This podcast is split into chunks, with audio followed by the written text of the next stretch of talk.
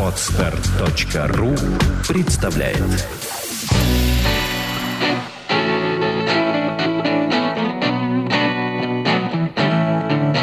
Добрый день, дорогие слушатели! В эфире подкаст «Психология, миф и реальность» и его бессменные ведущие Александра Иванова и Андрей Капецкий. Мы продолжаем серию блицев, ответов на ваши вопросы, которые задаете на анонимном сервисе Ask.fm и в нашей группе «Задай вопрос психологу» в Фейсбуке. Приглашаем всех вас подписаться, потому что вопросы интересные, вопросы животрепещущие. Я еще хочу сказать, что если ваш вопрос удален, значит ответ на него уже есть. Э, смотрите ниже. А, ниже.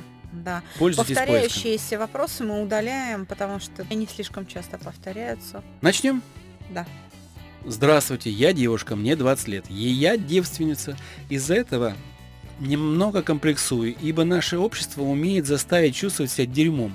Парня нет, и если появится, то мне будет стыдно признаться, что в 20 лет я все еще девственница. Что мне делать?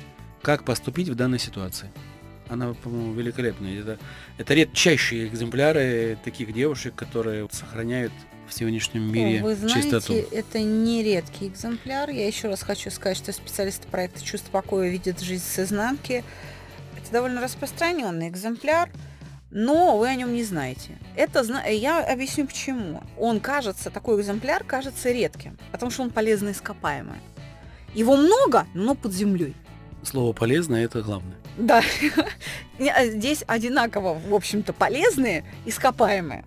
Конечно, таких девушек надо откапывать. Как, в общем-то, вы понимаете, просто парни-девственники, которых тоже очень-очень много, они просто не пишут о том, что для них это проблема. Это вообще катастрофа. Они начинают думать, что ну уж вообще, если я об этом психологу приду и скажу, это вообще я сумасшедший, и меня сразу в психушку отправят. Мы с этим сталкивались. На самом деле довольно распространенное явление. Послушайте, это вообще достоинство человеческое. Что делать? Жить дальше, спокойно наслаждаться жизнью и, собственно говоря, разобраться со стыдом, я бы так сказала. Со страхом этого стыда обязательно найдется в жизни человек, который оценит это. Может быть, это человек постарше, уже с опытом. Все как-то ориентируются на ровесников. Поэтому, знаете, не стоит заострять на этом внимание. Неважно, девственницы вы или нет, важно, как вы себя при этом чувствуете. Добрый день, слушаю ваши подкасты. Очень заинтересовал проект. Хотелось бы пройти всю программу. Возможно ли это дистанционно? Так как нахожусь в Приморском крае, по понятным причинам лично к вам обратиться не могу. И насколько это эффективно удаленно? Удаленно это также эффективно, как и э, при личном присутствии, при условии, что вы не отягощены каким-то ну, тяжелым хроническим заболеванием или тяжелой формой депрессии. Если ваша ситуация обыденная какая-то, если вы в каком-то тяжелом состоянии, то эффективность будет пониже, но незначительно. И в этом случае мы бы порекомендовали персональные скайп-чаты. Опять же, ваша ситуация более-менее в рамках то э, лучше групповой чат. Мы возобновили, мы сняли мораторий на скайп-чаты. Единственная будет проблема – это разница во времени. Приморский край или Соединенные Штаты Америки, это составляет некоторую проблему, потому что а, работа в скайпе идет по московскому времени. Пока не будут достаточно развиты, и пока не будет налажена инфраструктура и не сформирован достаточный кадровый резерв в регионах, тогда а, вот эта разница во времени сократится и постепенно уйдет, потому что мы регионы развиваем. Добрый день. Я ушла от мужа, нахожусь в состоянии развода. При этом уже вошла в новые отношения. Мозгом понимаю, что мне было плохо в том браке. Супруг страдал алкогольной зависимостью. Но мысли периодически возвращают меня в то хорошее, что было с супругом. Меня это пугает и мешает получать удовольствие от э, нынешних отношений. Что делать? Как э, в фильме «Покровские ворота» резать к чертовой матери, не дожидаясь перитонита. Ну, приходите на процедуру итерационного угошения, уберем вам это удовольствие, и вам будет все равно. Переживания отпустят, и, собственно, будете получать удовольствие от э, новых отношений. Привет, ЧП. Могли бы вы в подкасте подробнее пояснить? Например, я болею, пусть не смертельно, но хронически. Делаю все, чтобы избавиться от болезни, но пока безуспешно. Где найти выход? А что касается достижения цели в виде выздоровления. В виде выздоровления. Видимо, вы не учитываете влияние переживаний на ваше состояние здоровья. Поэтому, чтобы достичь свою оздоровительную цель, нужно влиять в том числе на сознание. Я поясню.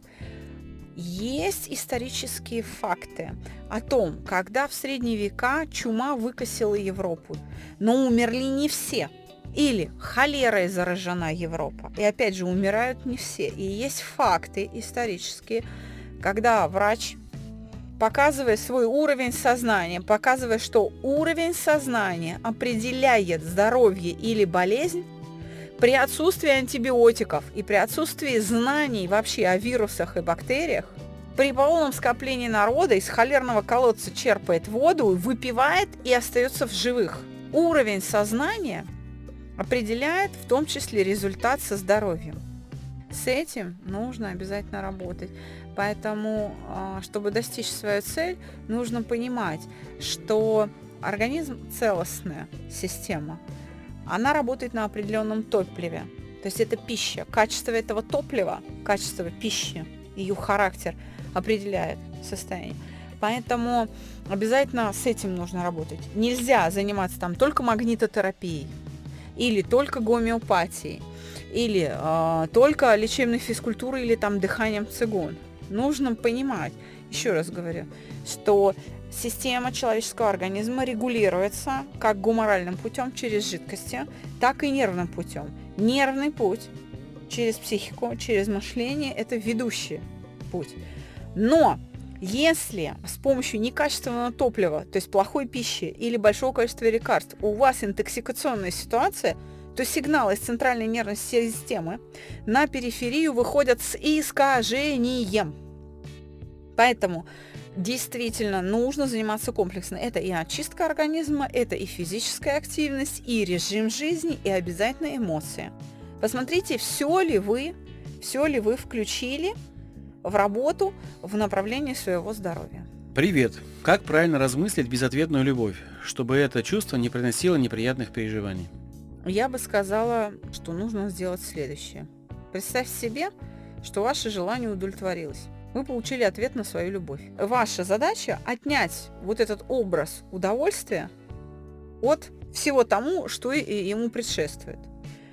Что такое ответ на вашу любовь? Это когда вам в ответ, например, говорят какие-то слова, совершают какие-то поступки, прикасаются к вам. И все эти действия, направленные на вас, который вы называете ответом на вашу любовь, приносят вам удовольствие. Вот образ этого удовольствия, опять же, нужно снять с мышечного контроля. Вот тогда можно говорить э, о том, что мы устраним безответную любовь. Я бы так сказала. Но э, дело в том, что иногда ответы, вот, допустим, в блицах и непосредственно на паблике, а, они отличаются немножко. Но имейте в виду, что отвечают разные специалисты, и та, и другая позиция будет правильная. Просто каждый специалист воспринимает вопрос по-своему и отвечает в рамках того, как он понимает важность, под каким углом построить ответ. Добрый день. Я не знаю, нормально ли это, но в моем представлении, мечтах о себе, я выгляжу по-другому по-другому одеваюсь и веду себя. Из-за этого сильный когнитивный диссонанс. Стесняюсь себя, не хочу никуда ходить, постоянно ищу одиночество. Как мне помочь себе и как принять себя и уважать себя? Классическая история с неврозом стыда. Классическая совершенно. То, что человек назвал когнитивным диссонансом, это есть переживание стыда, сравнение двух образов. Того, каким я должен быть, с тем, каким я оказался. Вот разрыв между этим и представляет из себя стыд, сдвиг вот этот дискомфорт. Как принять себя таким, какой я есть? Нужно остановить построение вот этих нереалистичных ожиданий. Первый путь. Второй путь. Ну, возьмите и начните соответствовать. Предпримите реальные действия. Вопрос в том, что чтобы изменить действие, нужно сначала изменить свое отношение к тому, с чего ты начинаешь. Вообще вот эти бесплотные мечтания, они вредны. Они как раз и приводят к неврозу стыда. Как себя принять, мы уже говорили. Изменить работу мышления, и снять эти образы травмирующие с мышечного контроля. Это звучит достаточно коротко и емко, но как это сделать, как это сделать? Опять же, есть лекции в интернете Юрия Михайловича Орлова о стыде и комплексе неполноценности, это большое подспорье.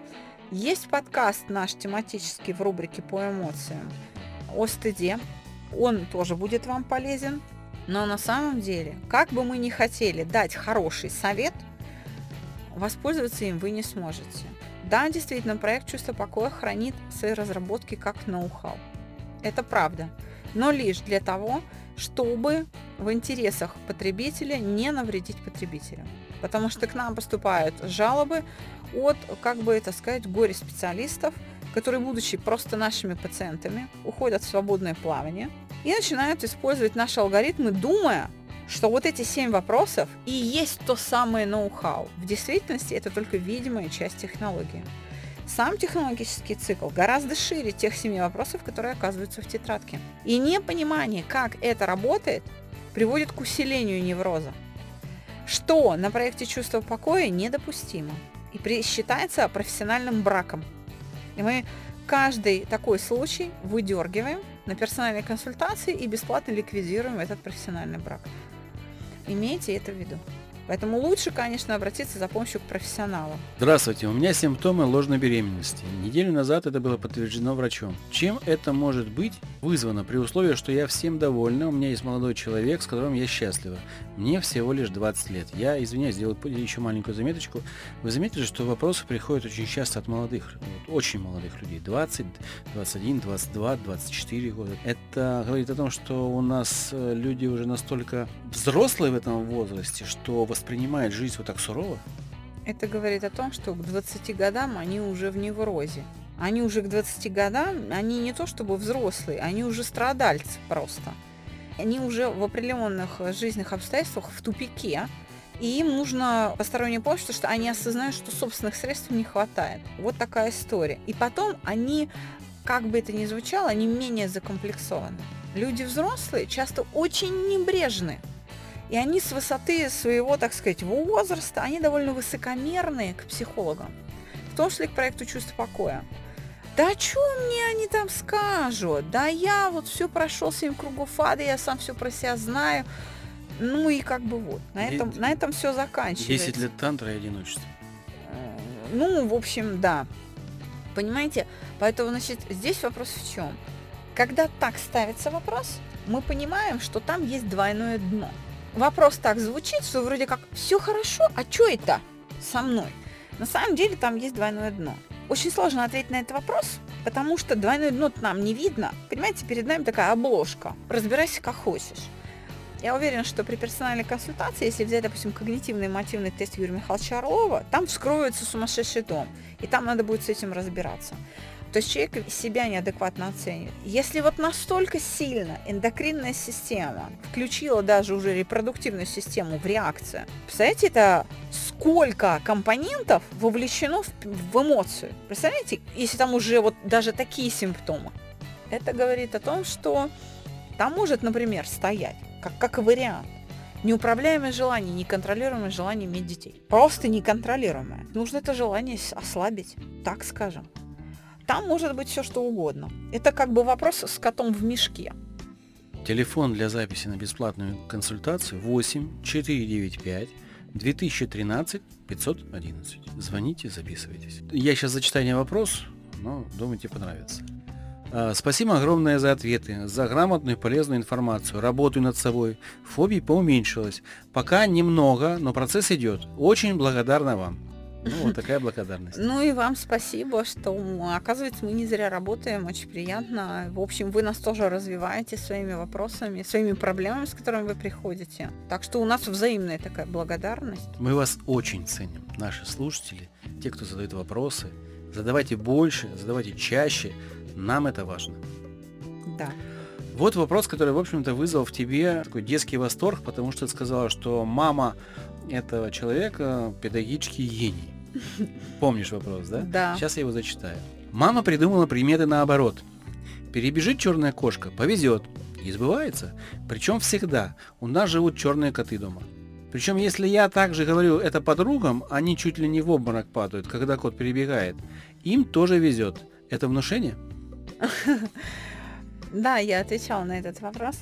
Э, физиологи это называют сигнальное значение стимула. Мама действительно педагогический гений она настолько вот э, сумела присвоить этим фобическим стимулам совершенно другое значение, что в сознании ребенка это происходит автоматически. Черный кот отлично. Знаете? Повезет. Да. Экзамен сдам. Да, примерно так. Да, зеркало разбили. О, сейчас кого-нибудь нового друга найдут. Соль просыпали. О, сейчас подарок какой-нибудь для там мама с любовью набросится, целовать скажет. И дело в том, что в сознании это закреплено. Именно потому, что, видимо, это было в детском возрасте, и вот на этот чистый лист детских впечатлений это закладывалось очень мощным подкреплением. И поэтому теперь ребенок, уже подросший, молодая женщина или там подросток, которая транслирует это в эфир другим, она же э, имеет свое сигнальное значение для своих подруг. И она имеет такой же си, она является олицетворением. Что это сбывается. Да, что это с ними начинает сбываться. То есть, вот миллионы у них сбывается плохое. А в а, ее а, присутствии. И это чудо. Да, именно потому, что вот так произошло научение, да. Хотел бы закончить на этом позитивном вопросе, но возьмем вот последний вопрос, на него ответим и закончим наш подкаст. Часто мысли сбываются, ну это как бы продолжая тематику, и боюсь думать что-либо вперед. Сны с реалистическим содержанием. Тоже вещи, от того еще жутче, будто будущее на ладони. Если глушу эти мысли, то страшно перед неизвестностью, как в темени. Не глушу страх перед реальностью. Я в постоянном страхе.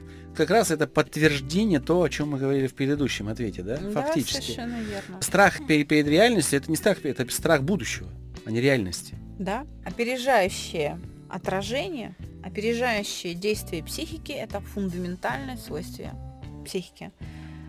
Оно позволяет нам предвидеть. Если мы перестанем предвидеть, ну, мы будем на уровне там, земляного червя. Понимаете? Даже рыбы предвидят. То есть у них есть центральная нервная система, головной мозг. На самом деле вопрос в том, как вы воспринимаете то, что вы предвидите. Вы очень сильно переживаете это предвидение. И вот это предвидение сбывается именно потому, что эти образы стоят на мышечном контроле.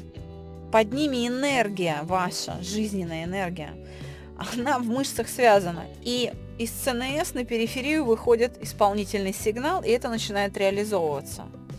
Это не где-то в звездах происходит, не в какой-то там вселенной. Это вы генерируете эти поступки, эти события.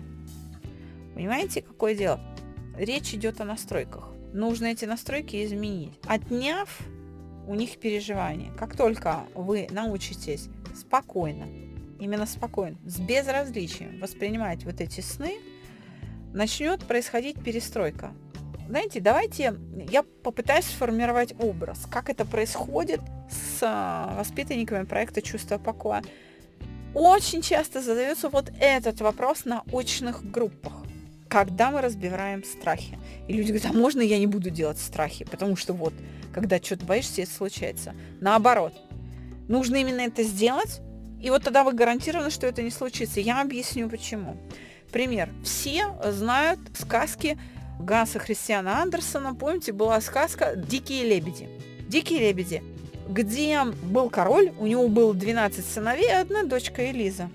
Его жена умерла, он женился на другой молодой царице, та была ведьма, и она выгнала, превратила принцев в диких лебедей, выгнала их, а дочку маленькую отдала какому-то крестьянину. Когда та выросла, она попыталась встретиться с отцом, что сделала ведьма?